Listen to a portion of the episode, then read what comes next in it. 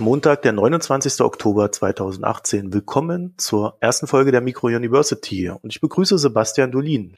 Hallo. Herr Dolin, Sie waren mal bei der Financial Times Deutschland. Da kenne ich Sie noch. Und dann hat es irgendwann aufgehört, dass ich mitbekommen habe, was Sie eigentlich tun. Was tun Sie denn jetzt? Ja, die Financial Times Deutschland ist ja schon etwas länger her und meine Tätigkeit ist noch länger her, als dass es die Zeitung nicht mehr gibt. Bin 2007 an die Hochschule für Technik und Wirtschaft berufen worden als Professor für allgemeine Volkswirtschaftslehre mit Schwerpunkt für International Economics. Und da bin ich seit 2007 auch die ganze Zeit gewesen. Ich unterrichte, ich forsche und in der Nebentätigkeit schreibe ich mal hier und da ein Gutachten, veröffentliche auch ein paar Sachen und bin noch Senior Policy Fellow, heißt das beim European Council on Foreign Relations. Das ist ein Think Tank, der sich einsetzt für wertbasierte, kohärente europäische Außenpolitik. Ja, den kenne ich. Da haben wir auch schon den einen oder anderen Gast aus dem Think Tank gehabt. Ich muss aber ein bisschen aufpassen, da nicht zu viele Leute aus dem ECFR. Aber das, ist, das scheint ja recht viel zu sein. ja, ja. Und wir wollen uns heute dem Thema widmen, äh, dass die, ja, dass Deutschland im Sommer bewegt hat. Äh, bei 40 Grad haben wir über die Target 2 Salden oder das Target-System diskutiert. Ich weiß gar nicht, wie ich die Frage stellen soll, weil sie klingt ja sehr einfach, ist aber wahrscheinlich gar nicht so einfach zu beantworten. Was ist das Target-System?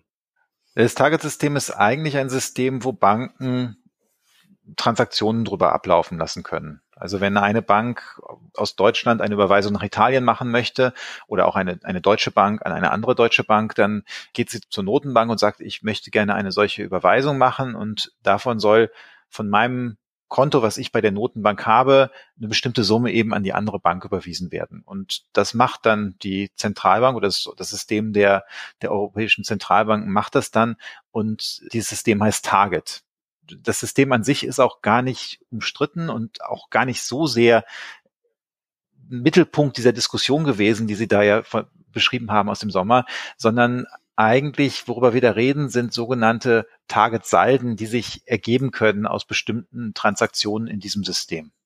Also das Target-System an sich ist aber einfach nur so ein Transaktionsmedium. Das heißt, äh, der eine schmeißt was rein und äh, der andere erhält was. Das ist halt ein, ein Überweisungssystem zwischen den Banken, was von dem, mhm. von dem europäischen Zentralbanksystem betrieben wird. Okay, und die Diskussion, die wir dann hatten, bezog sich auf Target-Salden. Das heißt, wie kommen Target-Salden denn zustande in dem System? Ja, man muss sich erstmal klar machen, was so das System macht und wo da die unterschiedlichen Schritte sind. Diese Target-Salden sind Salden, die die nationalen Zentralbanken gegenüber der Europäischen Zentralbank haben. Das hört sich jetzt ein bisschen komplex an. Der, wie man sich das vorstellen muss, ist, dass wir haben ja nicht eine einheitliche Zentralbank für Europa, oder die haben wir schon, aber eigentlich die Europäische Zentralbank als Einheit, als Zentralbank agiert und interagiert eigentlich nicht mit den Geschäftsbanken selber, sondern das machen die nationalen Zentralbanken, also die Bundesbank oder die Banque de France, die sind eigentlich diejenigen, die in Kontakt treten mit, weiß nicht, der Sparkasse Hamburg oder der Deutschen Bank oder der, der BNP Paribas. Und diese Seiten kommen halt dadurch zustande, dass es manchmal Ausgleich zwischen diesen Zentralbanken geben muss. Also nehmen wir mal an, die, jemand bei der BNP Paribas möchte eine Überweisung machen an die Deutsche Bank, dann sagt er, bitte, liebe BNB Paribas, überweise von mir eine Million Euro an das Konto von Siemens bei der Deutschen Bank. Und dann geht eben BNP äh, Paribas zur Banque de France und sagt, ich möchte gerne von meinem Konto bei euch das an die an das Konto von der Deutschen Bank bei der Bundesbank überwiesen haben. Und dann wird dieses Geld eben quasi transferiert und die Salden kommen dadurch zustande, wenn ein Land mehr Geld quasi nach außen verschickt, als in das Land wieder reinkommt. Also in diesem Beispiel, wenn jetzt keiner eine andere Überweisung in eine Richtung macht, dann wäre ein Saldo von der Banque de France entstanden, ein negativer Saldo gegenüber der Europäischen Zentralbank oder dem System der Europäischen Zentralbank und die Bundesbank hätte einen positiven Saldo. Und äh, der Siemens oder der Deutschen Bank bei der Bundesbank würden eben diese Millionen gutgeschrieben. Der BNP Paribas wird es eben abgezogen von dem Konto. Und dann können diese beiden Banken das den Kunden auf deren Konten gutschreiben. Das klingt für mich jetzt erstmal nicht problematisch. Was ist denn die Kritik daran? Na, die Kritik, die daran ist, äh, also nehmen wir mal an, wir starten dieses Beispiel aus einer Situation, wo das System ausgeglichen ist, dann hat ja plötzlich jetzt die Deutsche Bank eine Million mehr auf dem Konto und BNP Paribas hat eine Million weniger. In dem Sinne ist das jetzt gut geschrieben bei der Deutschen Bank und ist BNP Paribas abgezogen. Wenn das jetzt von einer französischen Firma kommt, die damit irgendeine Maschine von Siemens gekauft hat und Siemens diese Maschine nach Frankreich liefert, kann man argumentieren, dass das sowas wie eine Kreditbeziehung wäre. Also der, die Franzosen haben jetzt plötzlich eine Maschine und äh, dagegen ist jetzt irgendwie eine, eine Buchung hat stattgefunden in den, in den Targetseiten und wie kriegt jetzt die Bundesbank jemals diese Mittel zurück, die sie ja der Deutschen Bank und Siemens gut geschrieben hat? Und das, das ist so ein bisschen die Debatte, die wir dabei haben. Ich versuche mir das gerade so ein bisschen vorzustellen, aber im Endeffekt hat ja dann Siemens auf alle Fälle ein Guthaben bei einer deutschen Bank. Ja. Siemens hat danach ein Guthaben bei der Deutschen Bank. Siemens hat eine Maschine geliefert. Die Deutsche mhm. Bank hat ein Guthaben bei der Bundesbank. Das ist auch mhm. okay. BNP Paribas müsste irgendwann der Banque de France was zurückzahlen. Wenn BNP Paribas jetzt einem Unternehmen einen Kredit vorgegeben hat und das Unternehmen damit bezahlt hat, dann muss das Unternehmen irgendwann an BNP Paribas im Grunde bezahlen. Das ist so der normal, wäre der normale Mechanismus. Und normalerweise, wie man sich das vorher vorgestellt hatte und wie, wie das auch, wenn, wenn alles sauber läuft und in der Realwirtschaft sich das ausgleicht, dann könnte man sich jetzt vorstellen, dass diese französische Firma irgendwas herstellt, also Weinkorken oder Weinflaschen oder Käse mit der Maschine und die nach Deutschland verkauft und dann irgendjemand aus Deutschland eben diesen Käse kauft, dann wieder eine Überweisung macht von deutschen Konto auf das Konto dieser Firma und dann würde sich, würde sich dieser Saldo wieder auflösen von, von den, ähm, in den Target-Bilanzen. Klingt für mich eher so, als ob es dann am Ende aber darauf hinauslaufen könnte, dass wenn ein Land äh, sehr erfolgreich ist, das Target-Saldo dann aus dieser Ausgleichszone rauskommt, äh, sondern zugunsten eines Landes läuft und dann entsprechend natürlich zu Ungunsten eines anderen Landes. Also wir hatten praktisch keine Tage zwei Salden vor der Finanzkrise von 2008, 2009, weil in der Zeit jetzt der nächste Schritt eingesetzt hätte, dann hätte jetzt meinetwegen Siemens dieses Geld auf dem Konto gehabt und selbst wenn Siemens jetzt nichts ausgeben möchte, sondern das Geld anlegen möchte, dann wäre es halt auf dem Konto geblieben. Die Deutsche Bank hätte gedacht, naja, ich habe jetzt hier Einlagen, die kann ich auf dem Interbankenmarkt wieder an BNP Paribas verleihen. Dann hätte sie das Geld, mhm. BNP Paribas hätte ein paar Zinsen dafür gezahlt und die Deutsche Bank hätte das Geld quasi wieder zurück an BNP Paribas überwiesen als Kredit. Und damit mhm. hätte ich die, die, die, die Gegenbuchung und der Saldo hätte sich wieder aufgelöst. Und das ist was, was auch meistens passiert ist vor der Euro-Krise. Jetzt habe ich das Beispiel Frankreich genommen.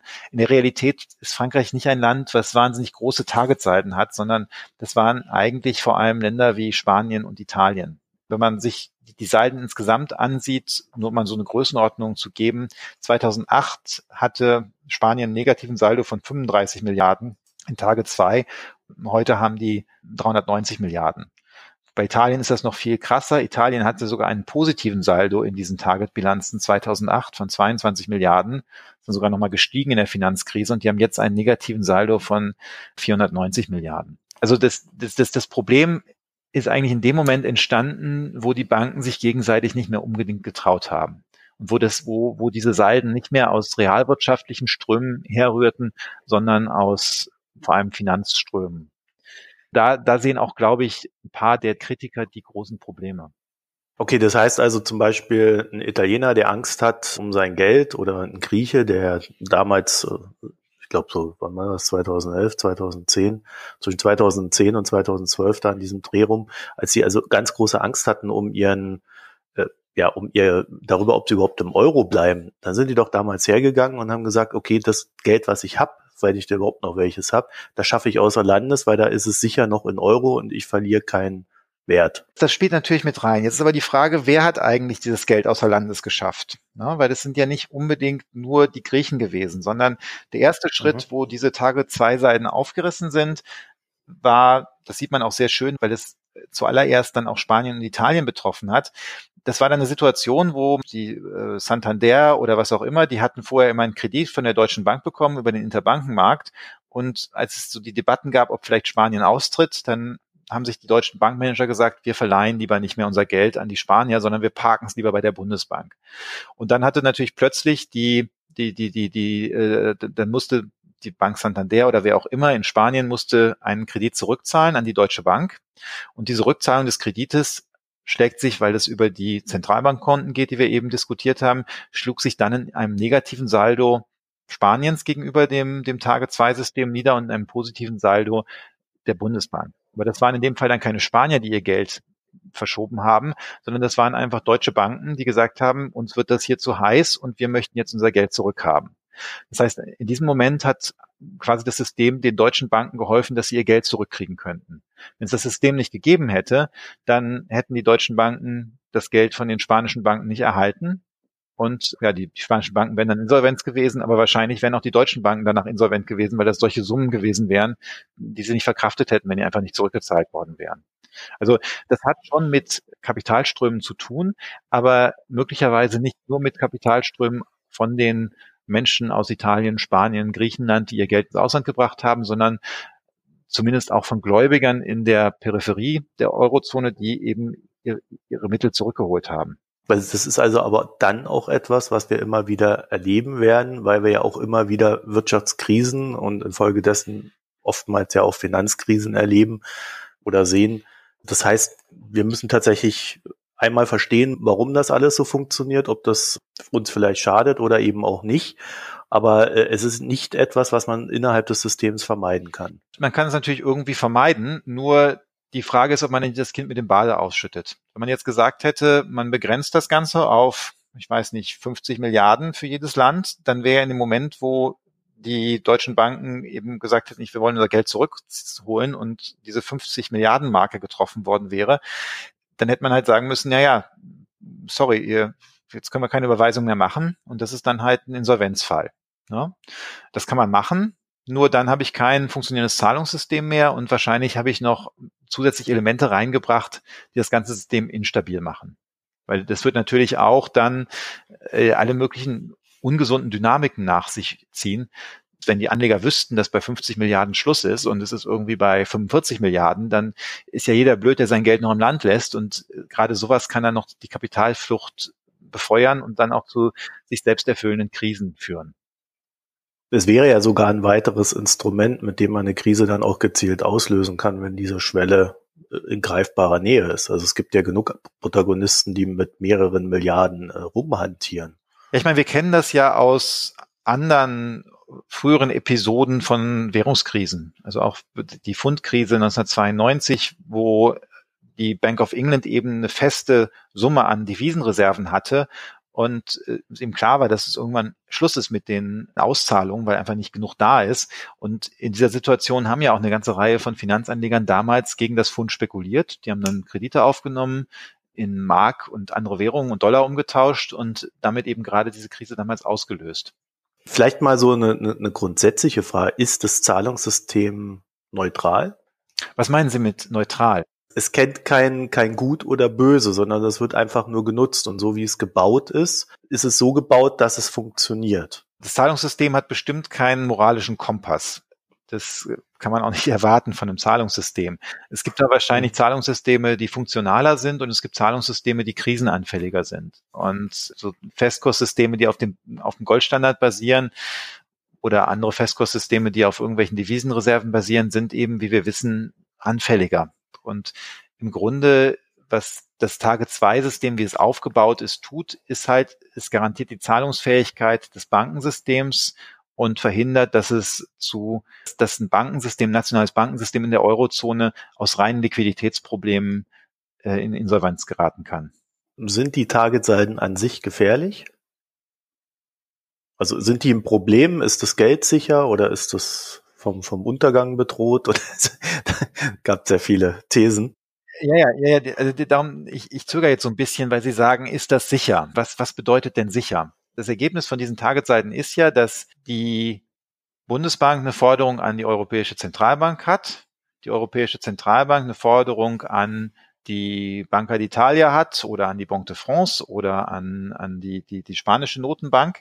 Die Frage ist jetzt, was kann passieren oder kann, kann es zu einem Ergebnis kommen, wo diese Institutionen nicht mehr zurückzahlen?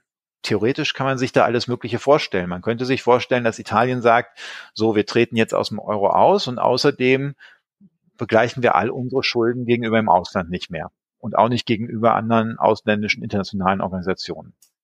Das kann man sich vorstellen. Jetzt muss man nur darüber reden, wie wahrscheinlich ist es eigentlich? Weil es ist ja nicht so, dass der, der Rest der Welt völlig untätig wäre oder völlig handlungsunfähig wäre, wenn sowas passieren würde. Zum Beispiel haben eine ganze Reihe von Italienern Immobilien in Deutschland oder denen gehören deutsche Staatsanleihen oder denen gehören, weiß ich nicht was, deutsche Unternehmen. Und natürlich, was man machen könnte, wenn der italienische Staat sagt, ich honoriere meine, meine Verbindlichkeiten gegenüber dem deutschen Staat nicht mehr oder gegenüber allen anderen Partnern, dann können natürlich die Partner auch sagen, äh, ja, liebe Freunde, dann konfiszieren wir halt ein bisschen italienisches Eigentum bei uns und, und halten uns daran schadlos. Also es, da, da, da gibt es dann Möglichkeiten, aber da wahrscheinlich, da die Italiener das auch wissen, halte ich diese, diese, dieses Szenario für sehr unwahrscheinlich, dass sie da einfach nicht, nicht mehr bezahlen werden.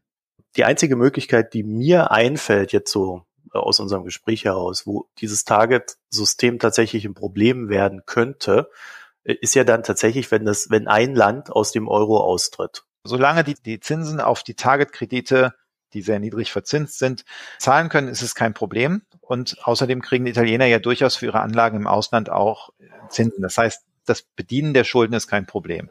Mhm. So, wenn wir jetzt nicht aus dem Euro austreten, gibt es deshalb keinen Grund, nicht mehr die Zinsen zu zahlen. Zumal, wenn man jetzt aufhört, die, die Zinsen auf Tage zu bezahlen, dann könnte man auch keine Überweisungen mehr irgendwann mit diesem Targetsystem machen. Dann würden die Italiener quasi abgeschnitten vom Bankensystem. Und das ist etwas, was völlig ja, ist einfach nicht vorstellbar, dass die italienische Zentralbank das eben nicht mehr bedient. Darum ist tatsächlich das ein Szenario, was ich mir auch vorstellen kann, eben eine Situation, wo tatsächlich ein Land austreten würde. Eine reine Staatspleite innerhalb des Euros wäre demnach dann aber auch erstmal ein Problem für das Tagessystem. Nee, auch nicht unbedingt. Wir haben ja auch in Griechenland gesehen, dass durchaus es eine Staatspleite geben kann und das hat für das Targetsystem erstmal nichts äh, zu sagen, weil das Targetsystem ist ein System zwischen den Notenbanken. Jetzt manchmal packen wir mental die Notenbanken eines Landes mit dem Staatssektor zusammen, aber das äh, ist überhaupt nicht zwingend, weil eigentlich die Notenbank unabhängig ist und die Staatsschulden sind nicht Schulden der Notenbank und normalerweise sagt man auch die Notenbank, ja, die Verbindlichkeiten der Notenbank sind eben nicht Verbindlichkeiten der Zentralregierung. Das heißt, selbst wenn ich eine einen Staatsbankrott innerhalb der, der Eurozone hätte, würde ich gar nicht davon ausgehen, dass unbedingt dann die Notenbank ihre Verbindlichkeiten gegenüber ihren Partnern einstellen würde. Zumal, das muss man ja auch wissen, im Fall, wenn wir sowas haben wie Griechenland, Griechenland hat ja tatsächlich die Schulden, die selbst der Staat Griechenland gegen die Europäische Zentralbank hatte und gegenüber den, den Partnern, das ist ja immer weiter bedient worden, sondern Griechenland hat ja nur einen Staatsbankrott gegenüber den privaten Anlegern gemacht. Das ist mhm. auch so üblich. Also auch die IWF-Kredite, die ja an zig Länder schon vergeben worden sind, die sind immer zurückgezahlt worden. Es hat bislang noch keine Umschuldung von IWF-Krediten gegeben. Ich weiß nicht, dass es das nicht geben kann, theoretisch und praktisch, aber aus meiner Sicht eher unwahrscheinlich. Okay, also wenn ich jetzt zu Ihnen komme und ganz große Sorge über das Target-System und die auf angehäuften Salden habe, dann würde ich vermuten, würden Sie mir unterstellen, dass es meine Angst eigentlich darum geht, dass ein Land aus dem Euro austritt.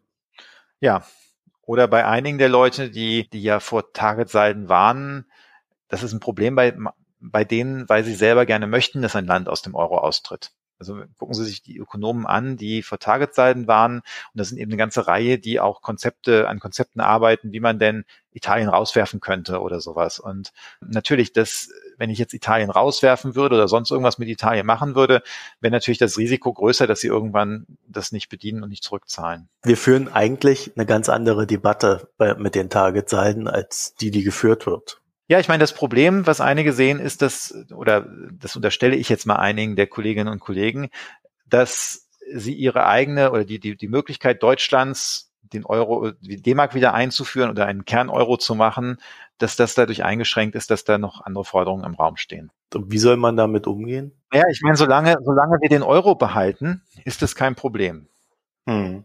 Und selbst wenn einzelne Länder aus dem Euro austreten, ist es noch eine Frage, ob es ein Problem ist. Von, von daher, das, das, das wäre meine Antwort hier. Also mhm. nicht, nicht damit spielen, den Euro abzuschaffen. Dann äh, gibt's aber noch einen Aspekt, den wir jetzt außen vor gelassen haben, und zwar das Anleihenrückkaufprogramm der EZB. Mhm. Dem wird ja auch nachgesagt, dass es eine starke Auswirkung auf die Tagezeiten hat. Klar, Hat es auch. Also mhm. das ist nicht das Ganze, aber es ist schon, schon relevant. Das sieht man auch die Entwicklung der Bilanzsumme der EZB und der Targetsalden. Das läuft relativ parallel. Und das hat damit zu tun, wie die Anleihenkäufe in Europa durchgeführt werden. Also das ist so, da gab es damals ja so ein, so ein Kompromiss, dass es eine Haftungsteilung gibt und der Großteil der Haftung bei den nationalen Zentralbanken liegt, die vor allem Anleihen des eigenen Staates aufkaufen. Das heißt, die italienische Zentralbank kauft vor allem Anleihen Italiens auf und übernimmt dafür auch die Haftung. Das heißt, wenn Italien die Schulden irgendwann nicht zurückzahlen würde und äh, restrukturieren würde, dann wäre die italienische Zentralbank stärker getroffen als die anderen. Also das, das ist jetzt grob vereinfacht so dargestellt. Was passiert, wenn ein Deutscher eine italienische Staatsanleihe hat und die italienische Notenbank dem das abkaufen möchte? Also nehmen wir mal, oder die Deutsche Bank hält italienische Staatsanleihen und die italienische Notenbank möchte diese kaufen, dann muss sie ja wieder eine Überweisung machen. Und das funktioniert dann auch wieder. Das muss ja irgendwie dem deutschen Bankkonto gut geschrieben werden. Die Deutsche Bank hat nicht unbedingt ein Konto bei der italienischen Zentralbank, sondern nur bei der Bundesbank. Und dann muss eben die italienische Zentralbank sagen, liebe Bundesbank, schreib mal bitte der Deutschen Bank hier diese Summe gut und dafür kriege ich die Staatsanleihen. Und damit das wieder bilanztechnisch ausgeglichen ist, ist damit dann wieder der Saldo, der Target 2 Saldo gestiegen. Das heißt, die Italiener haben, sind weiter ins Negative gerutscht und die Bundesbank weiter ins Positive. Das heißt, die Art und Weise, wie wir diese Anleihenkäufe machen in Europa, und übrigens ist das so gemacht worden auf deutschen Druck. Man hätte sich was ganz anderes ausdenken können. Man hätte ja sagen können, dass äh, für die Ankäufe die Notenbank zuständig ist, in dessen Land der Verkäufer der Anleihen sitzt. Ja, dann, dann hätten wir das, das Saldo-Problem nicht. Dann wären jetzt die, die italienischen Staatsanleihen in der Bilanz der Deutschen Bundesbank. Aber dadurch, dass wir uns eben entschieden haben, das so zu machen, gibt es da schon tatsächlich einen Mechanismus, wie diese Anleihenkäufe auch zu einem Anstieg der, der Tage-2-Salden führen. Jetzt überlege ich die ganze Zeit, ob die, die Ausgeglichenheit, die wir früher im Target-System hatten, nicht eigentlich die eigentliche Ungewöhnlichkeit war. Weil für mich klingt das eigentlich nach einem System, das per se Unausgeglichenheit immer wieder produziert und in Krisenfällen äh, oder wirtschaftlichen Problemen äh, viel stärkere Ungleichheiten. Also ehrlich gesagt, wenn man davon ausgeht, dass die, dass alle auf jeden Fall im Euro bleiben und mhm. ich jetzt nicht allzu große Unterschiede in den Kreditrisiken zwischen den Ländern sehe, dann wird man ja davon ausgehen, dass vielleicht die, die Deutsche Bank dann die Liquidität, die sie durch diese Geschäfte gewonnen hat, auch wieder nach Italien oder nach Spanien verleiht. An irgendjemand, mhm. der da bereit ist, sich das Geld zu leihen. Und dann werden diese Seiten ausgeglichen. Das kommt halt vor allem dadurch zustande, dass sehr viele dieser Banken jetzt auch große Summen bei ihrer eigenen Notenbank geparkt haben und auch, und auch halten. Und das ist schon noch ein, ja, was heißt Krisenphänomen, aber schon ein Phänomen, was, was sich während der Krise entwickelt hat, was glaube ich jetzt bestehen bleibt, weil eben niemand wirklich ganz, ganz sicher ist, dass, dass, dass die Krise vorbei ist und dass nicht doch nochmal wieder Spekulationen darum gibt, dass ein Land austritt. Von daher, ich würde nicht so weit gehen und sagen, das ist, das ist das Normal, der Normalzustand. Das ist vielleicht der Normalzustand in immer noch gestressten und nicht völlig stabilisierten Finanzmärkten. Aber mhm. äh, ob das jetzt immer so sein muss, das, das würde ich, oder auch in Normalzeiten so sein muss, das würde ich jetzt nicht sagen. Und immerhin, wir hatten ja ziemlich lange, eine ziemlich lange Periode von der Einführung des Euros 1999 bis zum, bis zur Finanzkrise, wo diese Salden, oder sogar eigentlich bis zum Ausbruch der Eurokrise, wo diese Salden relativ überschaubar waren. Gibt es eine sinnvolle Alternative zu dem System? Wir hatten das Thema ja vorhin schon mal angeschnitten. Sie hatten dann so Gold, äh, goldbasierte oder ähnliche Systeme, die auf irgendwas anderem basieren, erwähnt oder eine Begrenzung innerhalb des Systems. Aber gibt es da irgendwie eine sinnvolle Alternative zu dem, was wir hier haben? Also eine Begrenzung des Systems wäre, glaube ich, kontraproduktiv weil ich damit nur neue Instabilitäten reinbringen würde. Ich würde den Zahlungsverkehr oder auch die Finanzmärkte doch massiv fragmentieren. Denn was, was wäre denn die Logik? Äh, wenn, wenn die Summe erreicht ist, wird dann Überweisung nicht mehr ausgeführt. Dann kann man sich eigentlich nicht mehr darauf verlassen, dass man mit dem Geld, was man in der Bank hat, auch im Ausland bezahlen kann. Ich glaube, das wäre das Ende von, vom Euro und auch wahrscheinlich von einer funktionierenden Europäischen Union. Also mhm. das, das kann es nicht sein. Was man sich natürlich überlegen könnte, ist, dass es einen Ausgleich gibt über, dass die Notenbanken die Assets, die sie haben, also die Vermögenstitel, so an die anderen Notenbanken übertragen, dass das ausgeglichen wird. In dem Fall würde das bedeuten, dass die italienische Zentralbank, die wir eben hatten, die vielleicht von der Deutschen Bank jetzt Staatsanleihen, italienische Staatsanleihen gekauft hat, dass die am Ende des Jahres dann diese Staatsanleihen der Bundesbank übertragen würde. Dafür würde dann eben das, diese, diese Summe aus dem Targetsalben gekürzt. Das aber hätte natürlich zur Folge, was gerade viele der deutschen konservativen Ökonomen nicht möchten, dass dann die Deutsche Bundesbank italienische Staatsanleihen halten würde. Und man kann sich tatsächlich fragen, ob das, ob das auch sinnvoll wäre und ob das irgendwas verbessern würde. Denn heute habe ich als Deutsche Bundesbank eine Forderung an die Europäische Zentralbank, die wiederum eine Forderung an die Italiener hat. Das heißt, wenn ähm, äh, jetzt da ein Zahlungsausfall ist, müssten die Italiener die Zahlungen gegenüber der EZB einstellen.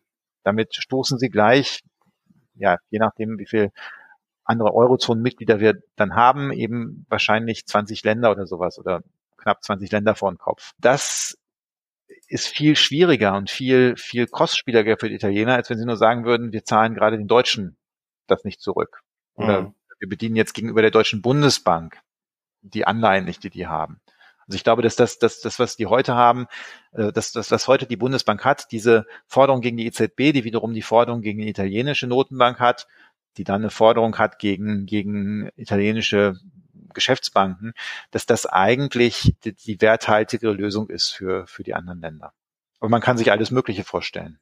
Sebastian Dolin, ich danke für das Gespräch. Ja, herzlichen Dank für Ihre Zeit.